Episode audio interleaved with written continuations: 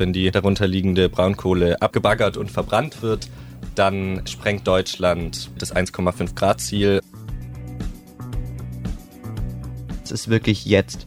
Man kann nur noch jetzt etwas tun. In fünf Tagen, in zehn Tagen kann es schon zu spät sein. Es geht da am Ende dann um Leben oder Überleben oder Sterben, um alles oder nichts. In den nächsten Tagen geht es ums Überleben, um alles oder nichts. Das sagen Jaron Immer und Benedikt Döllmann, zwei junge Klimaaktivisten, 17 Jahre alt, die beide bei Fridays for Future schon jahrelang aktiv sind und beide im Jugendgemeinderat sind. Und in den nächsten Tagen ziehen beide aus, so kann man das sagen, um die Welt zu retten und riskieren dabei nicht wenig. Worum es genau geht und auch was sie sich von uns wünschen, das erklären sie uns jetzt im Interview. Am Mikrofon ist Gabriele Busse. Ihr seid ja heute mit einem brandaktuellen Thema da. Was beschäftigt euch im Moment, Benedikt? Wir sind heute hier, um über das Dorf Lützerath zu sprechen. Das ist ein Dorf in Nordrhein-Westfalen. Vielleicht so zur Orientierung, das liegt nordwestlich von Köln am Tagebau Garzweiler 2. Das ist so eine riesige Kohlegrube, wo RWE Braunkohle fördert. Und das Dorf soll jetzt abgebaggert werden. Da ist gerade schon äh, ganz viel los. Es ist Polizei vor Ort und viele AktivistInnen. Und ab Dienstag, den, den 10.01., könnte es da tatsächlich dann richtig mit der Räumung losgehen. Und du hast gesagt, du fährst dahin, ne? Zur Räumung. Auch. Ich fahre da tatsächlich mhm. hin, ja. Ich fahre wahrscheinlich, also sicher, die Tickets sind gebucht. Ich fahre am äh, Montag nach Lützerath. Das heißt, zu der Räumung bist du dann da. Ja. Wie viel Angst hast du, dass es Eskalationen geben könnte, dass es gefährlich für dich sein könnte? Also ich persönlich, ich glaube, ich bin bei sowas sehr naiv immer. Ich habe tatsächlich sehr wenig Angst, dass mir was passiert. Ich fahre da hin und gehe davon aus, dass das äh, schon alles in Ordnung wird und dass jetzt hoffentlich nicht irgendwie von der Polizei verschlagen werde oder so. Aber es ist natürlich schon ähm, gefährlich, da einfach hinzugehen, weil wir wissen, die Polizei in Nordrhein-Westfalen, die wendet gerade bei so Aktionen des zivilen Ungehorsams, wendet die äh, viel Polizeigewalt an. Und man weiß ja auch, also Lützerath ist einfach so ein wichtiger Ort. Wir wissen, äh, wenn Lützerath abgebaggert wird, wenn die darunterliegende Braunkohle abgebaggert und verbrannt wird, dann sprengt Deutschland das 1,5 Grad Ziel und deshalb sind eben die Aktivistinnen vor Ort auch äh, sehr entschlossen. Es ist nicht so, dass man vorhat, einfach so dann das Dorf zu räumen, sondern es sind ganz viele Leute vor Ort, die bereit sind, dann sich festzukleben, in, in Baumhäusern zu sitzen und sich nicht freiwillig eben räumen zu lassen. Du sagst, wenn das abgebaggert wird und die Kohle darunter verbrannt wird, dann sprengt Deutschland das 1,5 Grad Ziel. Ist das so ein klarer Zusammenhang? Ja, also das kann man tatsächlich so sagen. Wir haben eben für das 1,5 Grad Ziel auf Deutschland eingerechnet das CO2-Budget. Wie viel Tonnen CO2 können wir noch ausstoßen? Und da lässt sich dann eben auch schauen, wie viel Tonnen Kohle dürfen wir noch verbrennen. Und ähm, ja, wenn wir gucken, wie viel Kohle unter Lützerath äh, liegt, ist das deutlich mehr, als wir tatsächlich als Deutschland noch verbrennen dürfen. Tatsächlich? Ja, das ist. Äh, das ist mehr, als wir in Deutschland verbrennen dürfen. Das ist deutlich drüber. Und von dem her würde das unser CO2-Budget für Deutschland brennen. Und vielleicht ganz kurz nochmal zu dieser aktuellen Lage in Lützerath, warum das gerade so extrem ist. Man muss sich das da vorstellen. Da sind seit über anderthalb Jahren ungefähr sind da AktivistInnen vor Ort auf diesem riesigen Berg Kohle und versuchen es zu schützen. Und die sind da eben seit über anderthalb Jahren und jetzt gerade in den nächsten paar Tagen sind die entscheidenden Tage, ob dieses Dorf bleibt, ob die Kohle darunter verbrannt wird oder nicht. Die Aktivistinnen vor Ort haben vor paar Tagen den sogenannten Tag X ausgerufen. Das bedeutet, dass seit diesem Tag X aus ganz Deutschland, auch aus Europa, aus ganz Europa Menschen nach Lützerath anreisen, überall Aktionen sind, weil es ist wirklich jetzt. Man kann nur noch jetzt etwas tun, in fünf Tagen, in zehn Tagen kann es schon zu spät sein. Also warum sind die Leute so entschlossen? Weil es ganz aktuell ist. Man kann hier gar nicht warten bei dieser Aktion. Diese Großdemo ist ja dann eben am 14. Hm, geräumt, wird das Dorf ja jetzt schon am Dienstag, am 10. Januar. Genau, ich glaube, dazu ist es wichtig zu sagen, wenn ihr die Möglichkeit habt, am Samstag, am 14. mitzukommen, ist das unglaublich wichtig. Wir brauchen richtig viele Menschen an diesem Samstag am 14. und es wird eine große Demonstration mit weit über 1000 Menschen. Das wird riesig.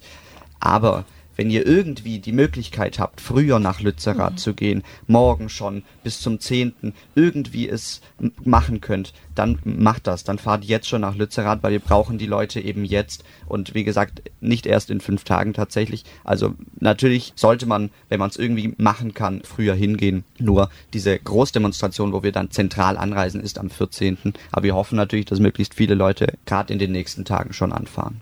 Und es gibt auch eben ganz, ganz viele unterschiedliche Möglichkeiten, sich da vor Ort zu engagieren. Also man kann natürlich entweder Hardcore nach Lützerath rein, wahrscheinlich noch Montag wird der letzte Tag sein, am 9.10., wo man noch nach Lützerath reinkommt in das Dorf. Danach wird es abgeriegelt, um eben die, die Räumung dann wirklich vorbereiten zu können. Aber es gibt auch ein angemeldetes Camp in der Nähe von Lützerath. Da kann man ganz legal übernachten mit, mit Zelt, Schlafsack und Isomatte. Man kann helfen zu kochen. Man kann generell Aktionen organisieren. Um Lützerath herum kann man auch ganz viel machen und deshalb lohnt es sich, egal ob man jetzt Lust hat, sich von der Polizei festnehmen zu lassen oder nicht, lohnt es sich auf alle Fälle da anzureisen. Da gibt es auch Informationen kann man einfach in die Suchmaschine seines Vertrauens eingeben, äh, Lützerath lebt. Und äh, da findet man dann eben die Website von Lützerath lebt und da gibt's alle Informationen, die man benötigt. Es gab ja im Oktober 22 gab es ja einen Kompromiss zwischen den Grünen und RWE, dass das Dorf eben abgebaggert werden soll. Wie sieht denn dieser Kompromiss aus und mit welcher Begründung wurde der getroffen, dieser Kompromiss? Also dieser Tag im Oktober war ein ganz absurder Tag, weil Robert Habeck und Mona Neubauer sich hingesetzt haben, reihenweise Maßnahmen oder, oder Sachen verkündet haben, die schlimm sind für die deutsche Klimapolitik, die etwas tun gegen Klimagerechtigkeit, die die Klimakrise wahnsinnig vorantreiben. Und im Anschluss hat sich Robert Habeck hingestellt und gesagt, heute ist ein guter Tag für den Klimaschutz in Deutschland. Und da sieht man diese gesamte Absurdität. Da wurde auch viel, vieles gesagt, was nicht der Wahrheit entspricht. Da muss man, muss man so ehrlich zu sich sein. Zum Beispiel? Bei diesem Kompromiss hat man ja gesagt, wir ziehen den Kohleausstieg vor nach 2030. Wir schützen außerdem fünf Dörfer am Tagebau Garzweiler, aber Lützerath wird abgebaggert werden. Und es klingt zunächst einmal, als ob man jetzt mit diesem Kompromiss die Kohleverstromung schneller beendigt, als ob wir schneller wegkommen von Kohleverstromung. Aber was tatsächlich passiert ist, dass wir einfach nur die Kohle schneller verbrennen, dass wir gucken, dass wir bis 2030 mehr Kohle verbrennen. Also das heißt, man hat gar keine Einsparung. Genau, man hat damals in dieser Pressekonferenz auch gesagt, wir würden haben eine Einsparung von 280 Millionen Tonnen CO2. Und das wäre durchaus gut, das wäre natürlich eine sinnvolle Einsparung. Wenn man sich dann nur allerdings unabhängige Fakten zum Beispiel vom DIW anguckt, die haben dazu Studien gemacht, was haben wir denn tatsächlich für eine Einsparung durch diese Maßnahmen, dann kommen wir darauf, dass die Einsparungen zwischen überhaupt nichts und 64 Millionen Tonnen CO2 sind. Und das sind einfach deutlich weniger. Und es ist dann einfach äh, ja absurd, sich dahinzustellen, ja sozusagen falsche Fakten darzustellen. Und genau auf Basis dieser falschen Fakten soll Lützerath jetzt geräumt werden. Das ist einfach absurde Politik. Und ich finde es auch da nochmal ganz wichtig zu betonen, es geht da nicht irgendwie um, ich weiß nicht was, die, die CDU oder die FDP, die, die schon immer gerne Kohle verbrannt haben. Es geht da irgendwie um die grüne Partei, die sich jetzt plötzlich hinstellt und sagt, wir baggern einfach weiter das Dorf Lützerath ab und ich weiß es nicht, ich finde es total schwierig. Also man, man stellt sich halt hin mit, mit Gutachten von RWE, die tatsächlich RWE in Auftrag gegeben hat als grüne Partei, hört nicht auf unabhängige Studien und verkauft es dann als großen Gewinn für den Klimaschutz. Das ist einfach für mich, ich glaube für uns beide als junge Menschen, die noch ganz viel Zukunft vor sich haben, ein Riesenabfuck, wenn ich das hier so im Radio sagen darf. Absolut.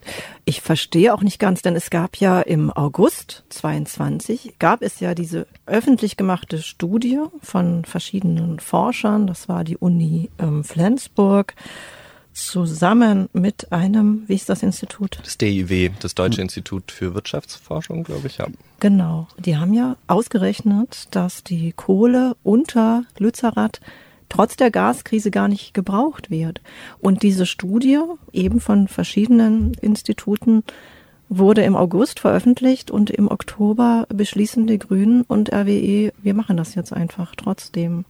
Wie kann man sich das erklären? Also ich meine, offenbar beruht ja dieser naja, Kompromiss, das klingt so positiv, aber offenbar beruht ja dieser Kompromiss auf im Grunde falschen Informationen, da die Kohle in einem kürzeren Zeitraum einfach verbrannt wird und eigentlich wird sie gar nicht unbedingt gebraucht. Das ist tatsächlich einfach in, in dem Teil, ich sage das ungern, aber das ist in dem Teil sehr dreckige Politik. Man hat da in ein Bundesgesetz geschrieben mit diesem Kompromiss. Man hat in ein Bundesgesetz geschrieben, die Kohle unter Lützerath die Ausweitung von dem Tagebau Garzweiler ist energiepolitisch notwendig. In ein Gesetz hat man eine Wahrheit reingeschrieben als, als Bundesgesetzgeber. Und diese Wahrheit ist widerlegt von Studien des Deutschen Instituts für Wirtschaftsforschung.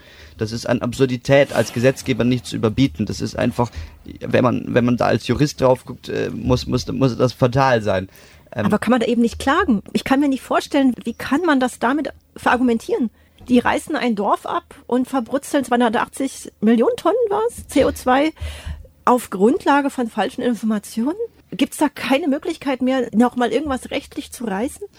Genau, also das wird ja auch probiert von aktivistischen Gruppen, da gerichtlich noch gegen vorzugehen. Das war ja dann auch der entscheidende Schritt, der damals, als der Hambacher Forst gerettet wurde, als vorangebracht hat. Aber momentan ist es eben auch ein Fokus, es vor Ort zu retten, weil wir da nicht endgültig darauf warten können. Also wir haben äh, ja die, die Versuche, das gerichtlich hinzubekommen, aber Erstmal muss man es hinbekommen, in Lützerath die Polizei zu stoppen, die Räumung zu stoppen und in diesen riesigen Kohlebagger zu stoppen, weil es so unfassbar endgültig ist, dieser Kampf um Lützerath. Es ist dieser endgültige Kampf um das deutsche CO2-Budget. Halten wir es ein oder nicht? Das heißt, ihr habt also Angst, dass da einfach Tatsachen geschaffen werden, die man nicht mehr rückgängig machen kann. Ja, es jetzt. werden gerade Tatsachen ja. geschaffen. Also die sind wirklich eigentlich jetzt bereit für die Räumung, die Polizei. Vielleicht könnt ihr noch mal kurz erklären. Also dieses Dorf ist enteignet und auch verkauft worden an RWE. Ja. Wisst ihr die Rechtsgrundlage? Weil es gab ja auch Bauern, zum Beispiel den Herrn Heukamp, dieser ganz bekannte Landwirt, der sich ja gegen die Enteignung gewehrt hat. Ähm, also ist euch bekannt die Rechtsgrundlage für diese Enteignungen? Überhaupt für diesen Tagebau Garzweiler? Weil das ist so schwer zu verstehen von außen, dass man sein Haus aufgeben muss, nur weil da drunter zufällig Kohle liegt. Also soweit ich weiß, geht es halt da einfach darum, ähm, dass man im Wohle der Allgemeinheit handelt oder zumindest das denkt oder so nach außen verkauft, juristisch, äh, dass es im Wohle der Allgemeinheit liegt, weil wir natürlich in Deutschland einen, einen riesigen Strombedarf haben und eben Strom produziert werden muss irgendwie. Und die Verfahren sind natürlich dauern ewig und so weiter, gerade wenn man Einspruch erhebt aber dadurch kann relativ leicht äh, so eine Fläche, so ein Dorf enteignet werden. Es ist ja auch schon, ich weiß nicht, wie viele Dörfer schon von RWE abgebaggert wurden, also es ist immens, es ist immer wieder passiert. Ja, man muss sich das vorstellen. In dem Gebiet sind die, die Wohnungen, die Häuser von über 120.000 Menschen bereits enteignet worden und abgebaggert worden.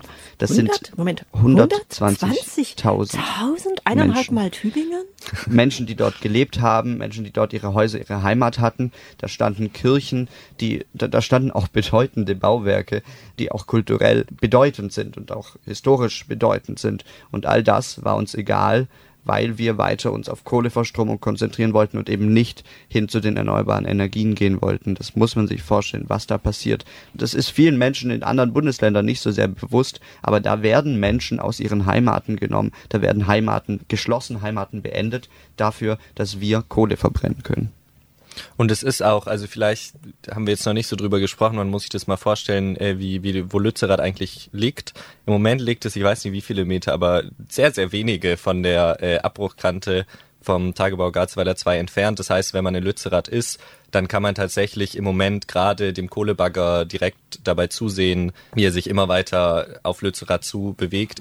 Und ich war letztens da im Herbst, ich stand da vor der Abrisskante und es ist einfach unfassbar, wie riesig so eine Kohlegrube ist. Man, man kann sich Bilder anschauen und versuchen, das irgendwie zu verstehen, aber man versteht es wirklich nur, wenn man mal davor steht und, und sieht, welches Ausmaß diese Zerstörung eigentlich annimmt. Deshalb kann ich auch wirklich nur empfehlen, solange es Lützerath noch gibt, dass man da hinfährt und sich das anschaut, weil es ist wirklich vernichtend und ich glaube, es bewegt auch ganz viel in Menschen, wenn sie das mal gesehen haben. Mhm.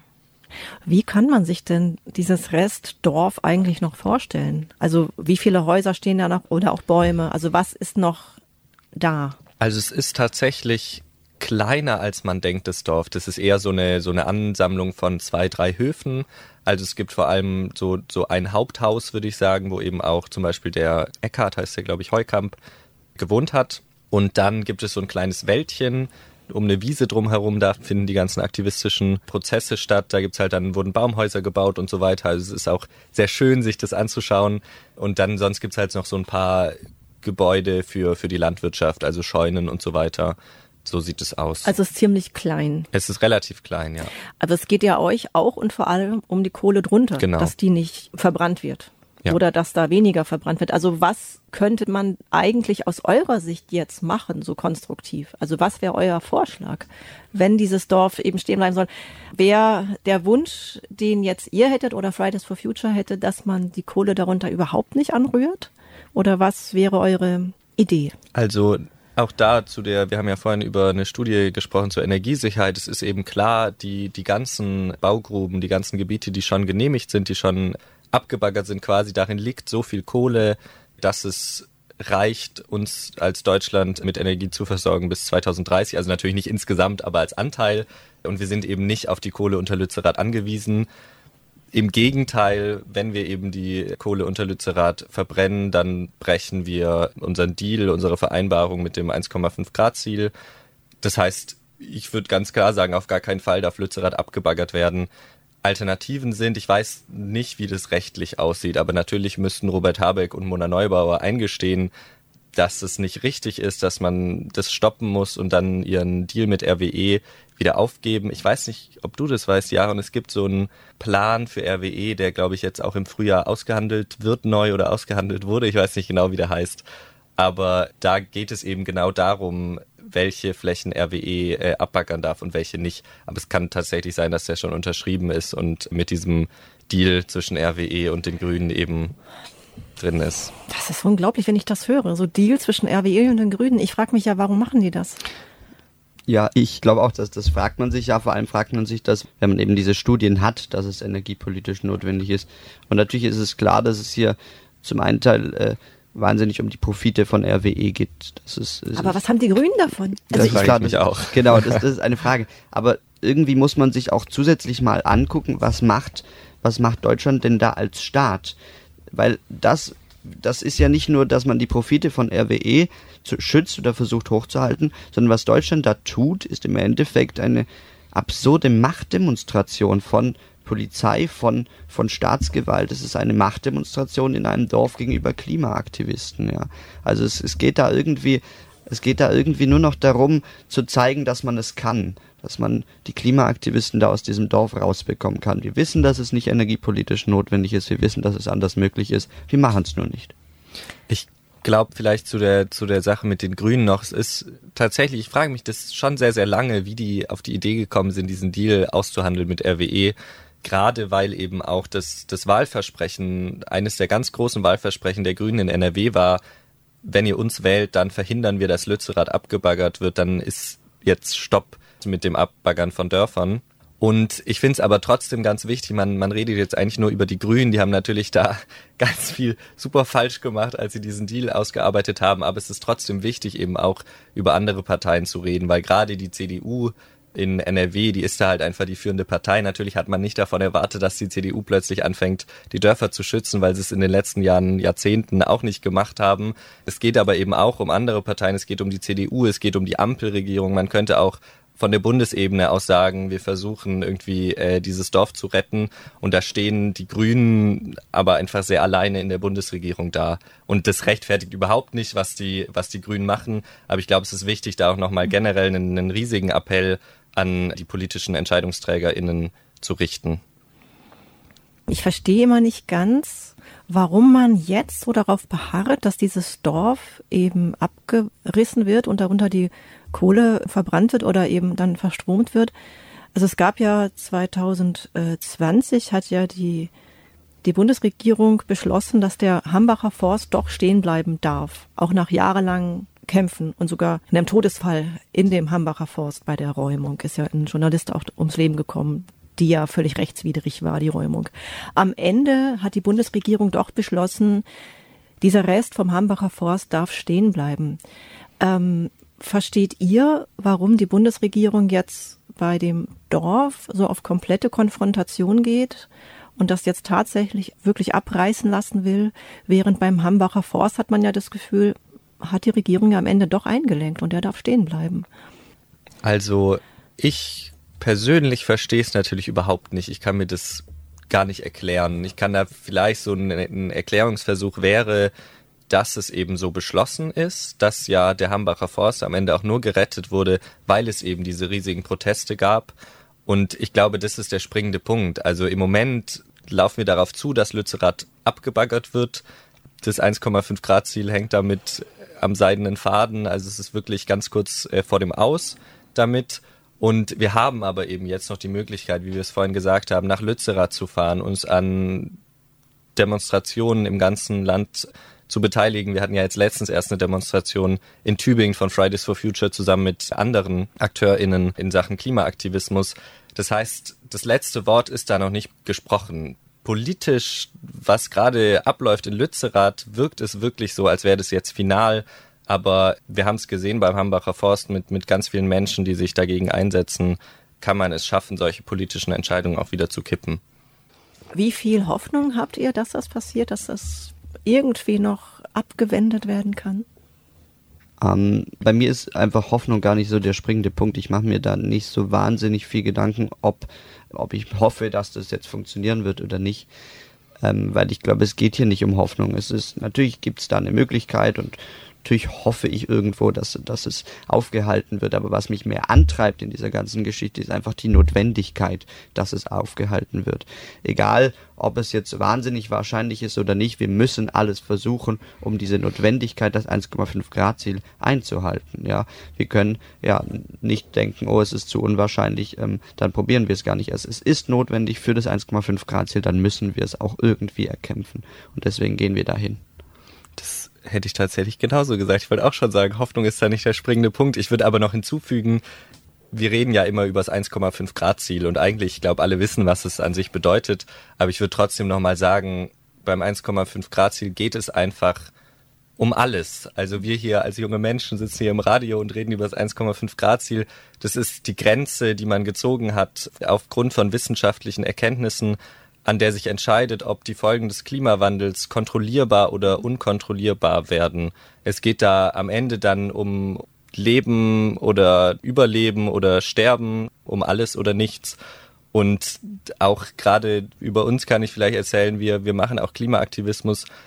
Also ich persönlich nicht, nicht unbedingt, weil es mir Spaß macht, weil ich denke, das ist wirklich wow, toll, ich streite mich gern mit irgendwelchen erwachsenen PolitikerInnen, sondern es geht einfach darum, dass wir jungen Menschen eine ganz, ganz große Angst vor der Zukunft haben, weil wir Studien lesen, weil wir wissen, was in Zukunft passieren wird, wenn wir jetzt nicht umsteuern, wir wissen irgendwie, im Moment geht man davon aus, dass die Welt auf ungefähr eine Erderwärmung von 2,7 Grad zusteuert.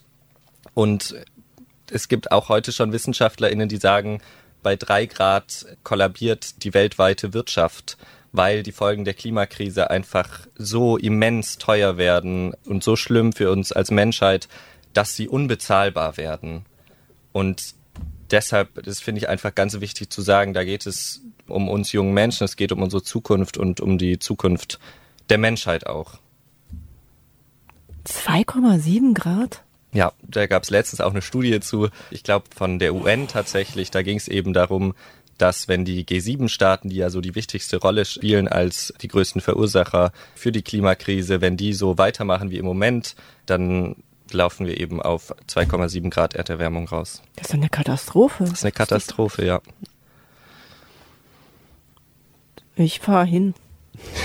Sehr gut, ja. Ja, das wusste ich nicht. 2,7 Grad, da ist ja hier Schluss. Ja. Ein schöner Schluss. Wollt ihr noch ein bisschen von euch erzählen? Wie seid ihr eigentlich zum Klimaaktivismus ähm, gekommen, ganz konkret? Gab es bei euch irgendeinen Auslöser? Also bei mir ist es jetzt wirklich zu hören, so wir steuern wie 2,7 Grad zu. Ich wusste auch nicht, dass das Dorf, also dass die Kohle unter einem Dorf in Lützerath eben bestimmt, ob das 1,5 Grad Ziel eingehalten wird. Das wusste ich nicht. Also für mich ist das jetzt wirklich der Auslöser. Ich versuche da jetzt hinzufahren. Fertig, an dem 14.01. Gab es bei euch irgendeinen Auslöser, der euch auch zum Handeln gebracht hat? Also ich muss sagen, so ein Klickpunkt, den hatte ich nicht, so ein, so ein Urauslöser. Ähm, aber was ich spannend fand in diesem ersten Teil äh, von Aktivwerden für die Klimakrise, für mich war die Klimakrise immer ein Thema. Es war der Klimawandel, es war so ein kleines Thema, dass wenn man zu viel Auto fährt, dass dann die Eisbären sterben. Das ist das, was bei mir angekommen ist und das ist eigentlich, glaube ich, auch das, was in der Gesellschaft vor 2019 das meistverbreitete Bild war, wenn man nicht ähm, noch mehr Leute hatte, die überhaupt nicht an die, an die Klimakrise ge geglaubt haben. Und aber eigentlich erst zu verstehen, was Klimakrise bedeutet, das ist bei mir erst gekommen, als ich bei Fridays for Future aktiv war. Zu verstehen, es geht hier existenziell um das Leben von Menschen. Es geht darum, dass die Häuser, die Wohnungen, die Heimaten von Menschen verschwinden werden. Es geht darum, dass wir wahnsinnig viele Kriege infolge der Klimakrise bekommen werden. Es geht darum, dass die soziale Gerechtigkeit überall auf der Welt zwischen den Nationen, aber auch in den einzelnen Staaten, dass die zusammenbrechen wird, dass wir große soziale Ungerechtigkeit bekommen haben. Es kann darum gehen, dass unsere Staatengemeinschaften zusammenbrechen.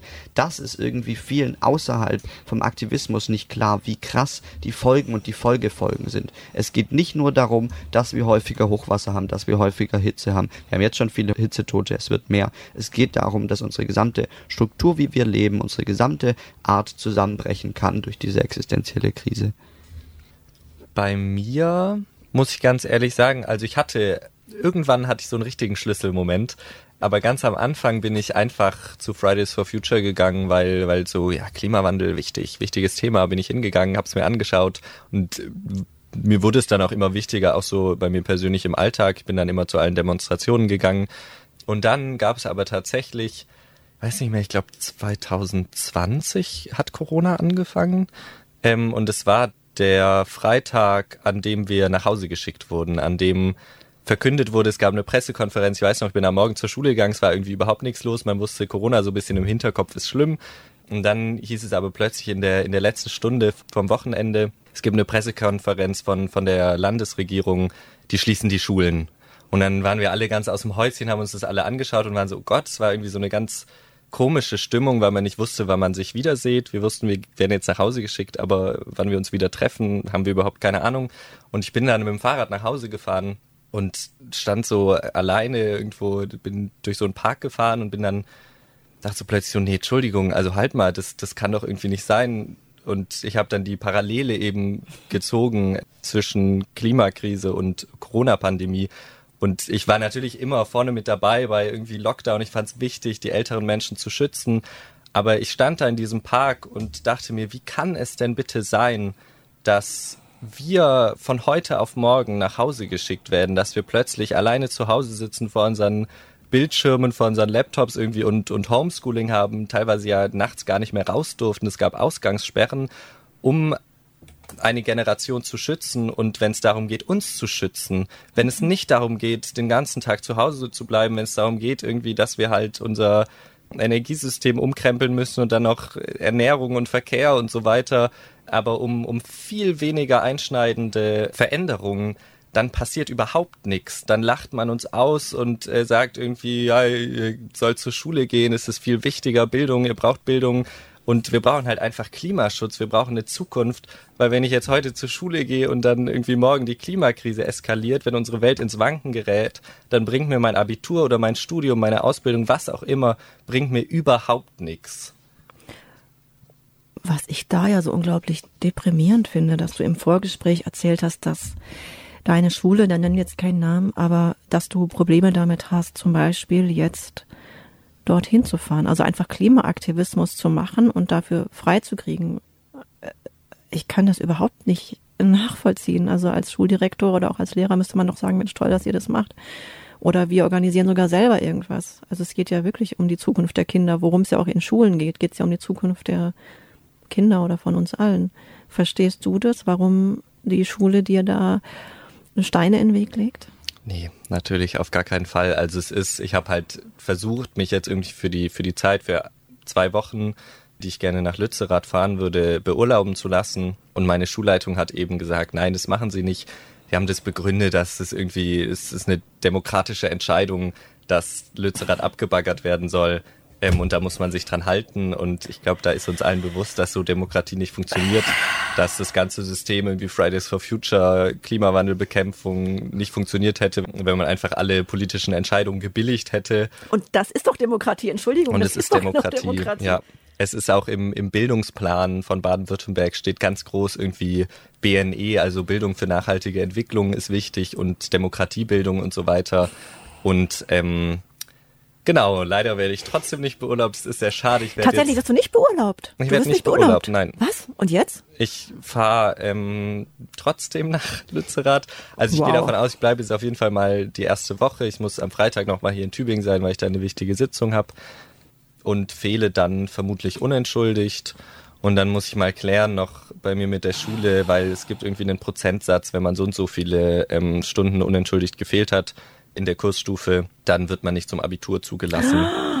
Ähm, genau, da schaue ich mal. Was? Ich krieg einen Vogel. Muss das heißt, weil man versucht, die Welt zu retten, wird man vielleicht nicht zum Abitur zugelassen? Genau. Oh Gott. Es könnte dann sein, dass ich nochmal eine Ehrenrunde drehen muss. Ist nicht dein Ernst? Ja, das muss ich dann mal gut überlegen. Boah, aber echt natürlich. Respekt, dass dir meine Welt, in der ich lebe und, und die Atemluft auch von mir und, und von uns allen vorgeht vor deinem eigenen Abitur. Was kann wirklich, also das ist ja eigentlich ein zweiter politischer Kampf, den du da vielleicht führst. Ja, also ich kämpfe schon, ich bin ja auch, also auch beim Jugendgemeinderat, da ist es besser, weil es irgendwie so was Offizielles ist und ich darf von der Stadt dann auch eine Beurlaubung bekommen oder einen Antrag auf Beurlaubung.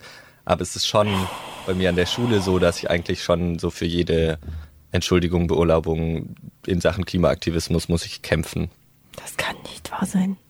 Ja, das ist schade. Also eigentlich sollten doch Leute in der Schule genau das lernen die wirklich sinnvollen Dinge, für die man sich einsetzen kann und sollte im Leben und Zivilcourage, das ist ja genau das. Ja, ich lerne ja auch in, in zwei Wochen Lützerath, in zwei Wochen Klimaaktivismus, wo ich irgendwie im, in einem riesigen Austausch mit ganz vielen AkteurInnen, wichtigen Menschen stehe und so weiter. Da lerne ich ja mehr als in zwei Wochen Schule am Ende des Halbjahres, wo man sowieso nur noch eine Präsentation hier, hält ja, oder so. Ich habe hier im Gespräch mit euch schon mehr gelernt als in so manchem Jahr Schule. Ja? Also da kann man ja sehen, wie viel ihr euch da auch naja, wie viel ihr an Kenntnissen da schon erworben habt. Ne? Das ist ja, eigentlich sollten, sollte eure Schule euch auch für Vorträge einladen. Ist das schon passiert? Dass eure Schule euch bittet, erzählt doch mal bitte bei irgendeiner Abendveranstaltung von eurem Klimaaktivismus. Erzählt von dem Dorf Lützerath. Erzählt vom Jugendgemeinderat meinetwegen auch. Ich meine, ihr habt ja da wahnsinnige Ressourcen, sagt man auch, ne? Ist das schon passiert, dass eure Schulen gesagt haben, Mensch, wir brauchen euch, erzählt mal. Also bei mir ist es in der Schule schon ein, zweimal gewesen, aber nicht in der Form, in der es notwendig wäre. Und ich bin auch ähm, gemeinsam mit Organisationen, die eben für BNE, für Bildung zur nachhaltigen Entwicklung, ja sich einsetzen, die Workshops an Schulen äh, machen. Bei solchen Organisationen bin ich da auch dabei gewesen, habe dort Workshops oder Vorträge gehalten. Aber auch bei diesen Organisationen hat man immer wieder gesehen, dass eigentlich von den meisten Schulen ja nicht die Offenheit da ist und man es nur bei dem, bei dem normalen Schulleben belassen will und eigentlich dieses BNE, worauf man sich in, in Baden-Württemberg geeinigt hat, nicht ernst genommen wird von den Schulen und immer nur noch runtergespielt wird und ja, nicht im Schulleben stattfindet. Das ist ja Wahnsinn. Und es ist ja was ganz ähnliches wie das, was gerade in der Politik auch stattfindet. Ne? Also ihr habt das Gefühl, dass das System sich wehrt. Ja. Aber ich glaube, also natürlich für uns ist es super frustrierend. Ähm, ich habe da schon Tage einfach damit verbracht, mich zu ärgern über halt irgendwelche Leute, die, wo ich immer das Gefühl habe, die legen mir Steine in den Weg aber es zeigt ja schon auch auf eine Art, dass, dass unser Aktivismus irgendwie funktioniert. Also ein System, was sich so stark wehrt gegen SchülerInnen, die irgendwie politisch aktiv sind, das ist so weit an, an Rand gedrängt, dass sich da hoffentlich auf Dauer bald irgendwas verändert. Und zwar was? Zum Beispiel jetzt für die Beurlaubung, dass es einfacher ist oder dass euch die Schulleitung sogar unterstützt. Was wäre ganz konkret euer, euer Wunsch? Also ich persönlich glaube, wir müssen, gerade im Schulsystem müssen wir super viel verändern. Ich fände das Aller, Allerwichtigste erstmal, dass man uns jungen Menschen zuhört, dass wir das Schulsystem mitgestalten können, dass nicht irgendwelche PolitikerInnen, irgendwelche Eltern, wer auch immer, irgendwo in Stuttgart sitzen und sich unseren Bildungsplan ausdenken, sondern dass wir daran wirklich beteiligt sind, weil es ja um uns geht. Also wir sitzen ja in der Schule, wir sitzen in, in einem System, was von Erwachsenen geschaffen ist für Jugendliche. Und man sieht auch immer in, in irgendwelchen Talkshows, wo es ums Schulsystem geht, da reden ExpertInnen und PolitikerInnen über uns SchülerInnen, anstatt uns einfach mal zu fragen, wie wie es uns in der Schule geht.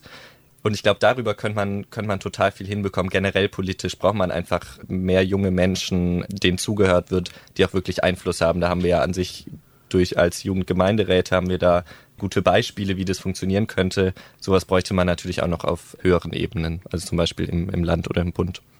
Und man kann sich das ja fragen, warum ist es so, dass dass gerade ein, ein System diesem Aktivismus oder diesem Klimaschutz so viele Steine in den Weg legt. Und ich denke, da sieht man wieder, wie existenziell die Klimakrise ist. Weil wir haben jetzt eine Krise, die unser System und unsere Strukturen ja konfrontiert und unsere Strukturen, unser System ist dafür nicht gewappnet. Wir können mit unserem bisherigen Wirtschaftssystem, können wir es scheinbar nicht hinbekommen, auf die Klimakrise angemessen zu reagieren. Das heißt, das ist einfach eine so neue Krise, sie verändert das ganze Bild von Menschen, die jetzt jahrzehntelang Macht hatten, jahrzehntelang ihre Sicht der Welt umgesetzt haben und jetzt müssen sie sehen, dass ihre Sicht der Welt gar nicht mehr funktioniert, weil wir konfrontiert mit der Klimakrise sind. Ich glaube, das ist mit der Ursprung, warum wir eben so viel Widerstand dagegen haben, uns selber nur zu schützen, so viel Widerstand auf einmal gegen Gerechtigkeit haben, weil man nicht glauben will, dass seine Welt, wie man sie so immer erlebt hat, dass diese Welt und dieses System einfach keine Antworten mehr auf die Klimakrise und auf unsere Krisen gerade geben kann. Und weil wir jetzt so eine krasse, radikale Veränderung brauchen. Jaron Emma und Benedikt Dollmann, ganz herzlichen Dank, dass ihr heute da seid und da wart. Unsere Sendezeit neigt sich leider schon dem Ende zu. Ihr habt mich auf jeden Fall dazu gebracht, an dem Samstag, dem 14.01. dabei zu sein. Ja, also ganz herzlichen Dank auch für euren Aktivismus und dass ihr uns den Arsch rettet. Also auch meiner Generation, die sehr, sehr wenig tun zum Teil. Ähm, ja, danke im Namen von, von uns allen. Ich finde es total toll, dass ihr da seid, also im Studio wart, aber auch generell da seid und gegen alle Widerstände so viel tut. Und ich hoffe natürlich auch für euch, dass zumindest die Widerstände weniger werden und dass eure Schulen ja auf euch hören. Das wäre toll. Ganz herzlichen Dank euch beiden. Danke. Tschüss. Wir sehen uns spätestens Samstag in Lützerath. Ja. Vielen Dank. Tschüss.